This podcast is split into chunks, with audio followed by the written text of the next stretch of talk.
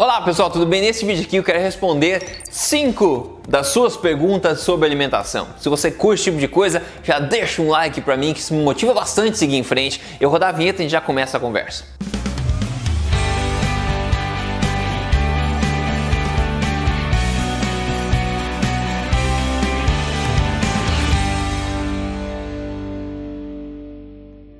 Tudo bem com você? Meu nome é Rodrigo Polesso, especialista em ciência nutricional e também autor do incrível livro best-seller. Este não é mais um livro de dieta que você encontra nas principais livrarias do Brasil ou também na amazon.com.br, inclusive versão Kindle, tá? E eu tô aqui semanalmente contando para você as verdades sobre estilo de vida saudável, saúde, emagrecimento, tudo na lata mesmo, tudo baseado em evidência, sem papas na língua e sem balelas. E hoje eu quero responder cinco das suas perguntas sobre alimentação aqui de assuntos variados, ok? Inclusive, se você curte esse tipo de coisa de pergunta e resposta, me avise isso nos comentários aqui que eu vou pensar em fazer mais no futuro, ok? Então, preparado? Vamos para a primeira pergunta. Quem pergunta é Amanda Flauzino. A pergunta: pode tomar água durante o jejum? Olha só.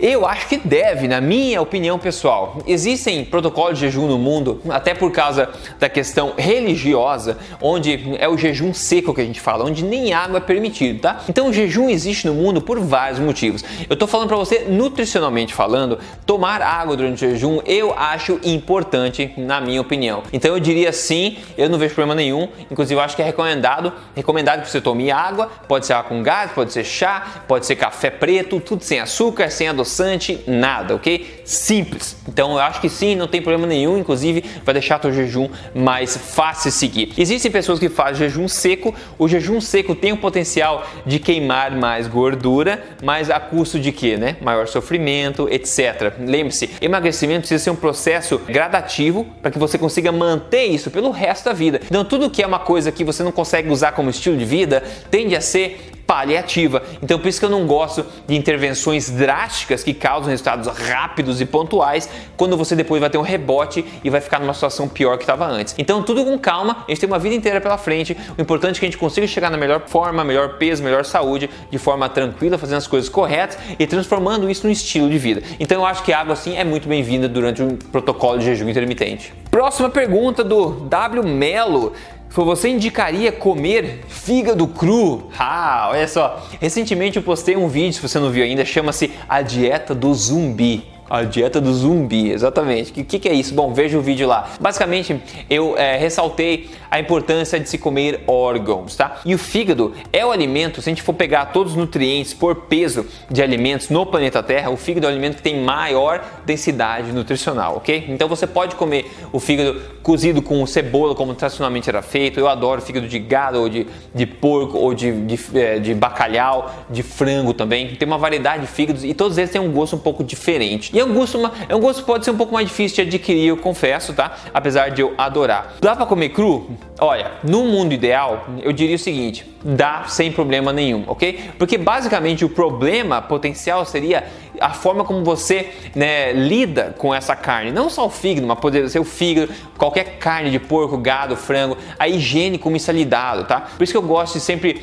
comprar alimentos né, orgânicos da melhor procedência possível, porque isso garante que tenha menores chances de contaminação humana, né? Contaminação por falta de higiene, não por causa do animal. Se você mata o animal lá na fazenda e você come o fígado lá na hora, como os esquimós faziam, que matavam o animal na hora sem cozinhar nada, o animal quente, ainda eles comiam os órgãos, rins, fígado, etc. Não tem problema nenhum, não, não tem problema, não tem base, evidência nenhuma mostrando que isso é um problema. Agora, comer cru muita gente não gosta. O fígado cru, inclusive, se você provar fígado cru, tá, eu vou te dizer, o fígado é uma das únicas partes da, do animal que tem o que? Açúcares armazenados nessa carne, tá? Na forma de glicogênio, que é açúcar, é glicose armazenado. Então, se você provar o fígado cru, você vai notar que ele é um pouquinho doce. Exatamente, é um pouco doce, é incrível. Eu já provei fígado cru, é tranquilo, não é ruim, é só passar a questão psicológica. Precisa comer cru? Não, não precisa. Cozinhe na boa. Agora, tirando essa questão de higiene, que seria o único problema potencial, eu não veria particularmente problema nenhum em se comer ele de, de cru se você quiser, se você preferir fazer dessa forma. Próxima pergunta, Walter Luiz Tico, eu gostaria de saber sua opinião sobre água com limão. Essa é uma pergunta que me perguntam sempre, sempre, sempre, há anos já, meu Deus do céu. Eu não vejo problema algum com água com limão. Só que eu também não vejo benefício milagroso nenhum em se tomar água com limão. Se você gosta de tomar água com limão espremido, ótimo, eu não vejo problema algum com isso, você sente bem, sente benefícios com isso, ótimo, continue fazendo isso, tá? O que eu não sugiro é que você adoce isso de qualquer forma, que você adicione açúcar, adoçante de qualquer forma, sugiro que você não faça isso, você não quer ficar estimulando aí a, a insulina durante o dia. Mas se você quer tomar água com limão durante o jejum, pode, Rodrigo? Água com, lim, água com limão espremido durante o jejum, não vejo problema, tá? A quantidade calórica ou de qualquer coisa ali do limão é insignificante, não vai quebrar o jejum na minha opinião, tá? Então você pode tomar tranquilo. Morna ou quente, tanto faz na minha opinião. Como eu falei, não tem evidência para dizer que é uma coisa milagrosa, mas também não tem para dizer que é uma coisa ruim. Então se você se sente bem fazendo, ótimo, continue em frente.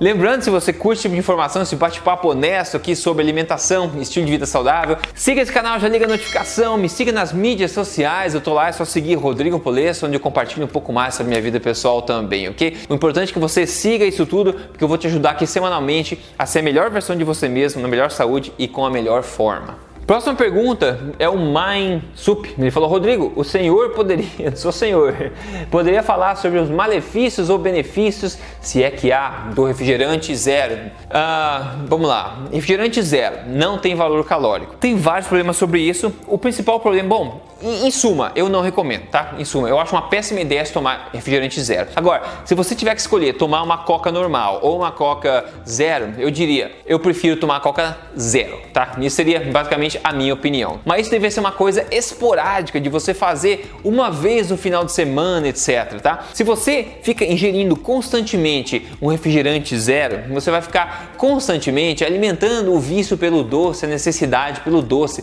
independente de ter calorias ou não. E outra, refrigerante não é só calorias, tem outras coisas lá dentro também que acabam atrapalhando. Não tem nada de natural dentro do refrigerante, né, pessoal? É só ler lá o bendito do, do rótulo, tá? Então, não tem benefício algum em se tornar tomar refrigerante de forma alguma. Uma das piores coisas que posso dar para criança, por exemplo. O zero tende a ser um pouco melhor, apesar da ciência a respeito do aspartame, os adoçantes está ainda meio nebulosa. Eu, particularmente, não arriscaria tomar refrigerantes adoçados artificialmente, tá? Eu não faria isso de forma, é, de forma alguma, de forma rotineira no meu dia a dia. Se for tomar, vai no rodízio de pizza, que é uma outra coisa também que deveria fazer, mas enfim, se você vai uma vez por mês, não tem problema. Toma que seja coca normal, a coca, enfim, enfim, porque é uma coisa esporádica, é uma exceção. Agora, no dia a dia, eu recomendo que você não ingira refrigerante zero, principalmente pelo motivo de você estar no controle da gula pelo doce e não ser controlado por essa gula, tá? É muito problema quando você começa a sentir vontade de coisa doce toda hora no dia a dia.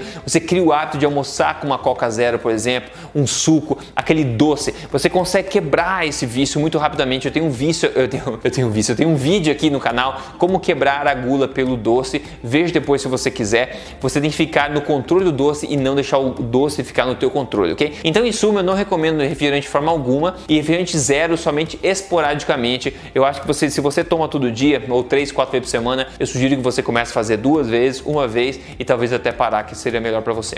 A próxima pergunta é do Dan Gamer. Ele falou: quando a gente sente a nossa barriga inchada, o que você acha que é? Isso é um sinal clássico de problema. Não tem um motivo só, mas a barriga inchada inchada, pessoal, é um sinal clássico que o corpo te dá que alguma coisa não está sendo bem aceita pelo teu organismo, tá? Pode ser milhões de coisas. Pode ser o excesso de fermentação, tá? Então, se você comeu, por exemplo, deve ter percebido, comeu um monte de feijão, um monte de salada, um monte de fibra, isso tudo vai ser fermentado no seu intestino. O nosso intestino humano, ele é bem menor, bem mais eficiente do que o intestino de um herbívoro, por exemplo, que tem grande capacidade de fermentação, tá? Então, quando a gente fermenta do nosso intestino ao comer muita fibra, muita coisa que gera gás, a gente tem pouca capacidade de expansão, tá? Então você acaba se sentindo é, inchado muito facilmente. Então uma das coisas que pode fazer você se sentir inchado é o excesso de consumo de fibras fermentáveis, tá? Pode ser legume, pode ser feijão, pode ser é, qualquer fibra, psyllium, etc, esse tipo de coisa. E também pode ser outro alimento que não está sendo bem digerido por você. Por exemplo, lactose, se você é uma pessoa intolerante, você come laticínios, isso pode gerar gases, inchaço, doces pode gerar inchaço abdominal. No geral, isso pode pode ser sintoma também de um problema de, um, de uma desbiose intestinal, do síndrome do intestino irritável, pode ser várias coisas, ok? Pode ser um problema no microbiota, na microbiota intestinal, mas no geral na alimentação você vai notar que quando você come algumas coisas você se sente mais inchado do que outra coisa. E esse é um bom sinal para você saber o que, que o, teu, o teu organismo está aceitando mais, o que o teu organismo está reclamando, ok? Mas no geral, sem problema de inchaço, eu, a minha sugestão pessoal é que você reduza para testar a quantidade de fibras. Não aumente, reduza. Inclusive tem um vídeo aqui no canal falando sobre essa questão de fibras. Procure por constipação aqui no meu canal que você vai ver um vídeo onde eu mostro que a redução de fibras drástica pode ser grande benefício para pessoas que sofrem com inchaço e também com constipação, ok? Maravilha. Isso é que eu conheço da evidência com a minha experiência. Inclusive todas as respostas que eu estou falando aqui, nenhuma prescrição é tudo minha opinião pessoal, baseada em anos de pesquisa que eu tenho e em, mais de 10 anos aí de convivência nesse mundo da nutrição. Então tudo é minha opinião. Faça suas próprias pesquisas, consulte um profissional de qualidade para te falar, analisar o teu caso, o que, que você precisa fazer, ok? Então basicamente essa é a minha dica sobre a questão de inchaço assim de forma rápida. Mas o importante é notar que quando você segue a evidência, faz uma alimentação natural, saborosa, tranquila, de forma correta, uma alimentação forte, coisas incríveis começam a acontecer e você não entende o porquê. Como quem vem contar pra gente aqui hoje um resultado incrível é a Maria. A Maria, ela perdeu 16,7 quilos. Olha a foto anos depois. Ela falou: hoje, um ano depois, eu peso 73 quilos. Eu estou com todos os meus exames impecáveis. Na minha autoestima mudou completamente. Eu me considero 100% saudável. Parabéns a Maria. É muito peso, quase 17 quilos aí perdidos e mantidos. Vida nova, saúde nova, porque você está nutrindo o seu corpo, ok? Pessoal, se você quer seguir o programa que a Maria seguiu, quer seguir alimentação forte, passo a passo, conte com a minha ajuda. Eu tenho um programa de emagrecimento chamado Código Emagrecer de Vez, que você pode conhecer entrando simplesmente em código emagrecerdevez.com.br. Seu objetivo é emagrecer baseado em ciência. Eu espero que essas cinco perguntas tenham sido úteis para você. Me conta aqui nos comentários, faça as perguntas, eu posso fazer mais vídeos desse jeito depois. Se você curte esse bate-papo assim mais rápido, também já me deixa nos comentários aqui. Maravilha, pessoal? Me ajude a espalhar essa mensagem. Saúde é importante, alimentação baseada em evidência. A gente se fala no próximo vídeo. Até mais Guys.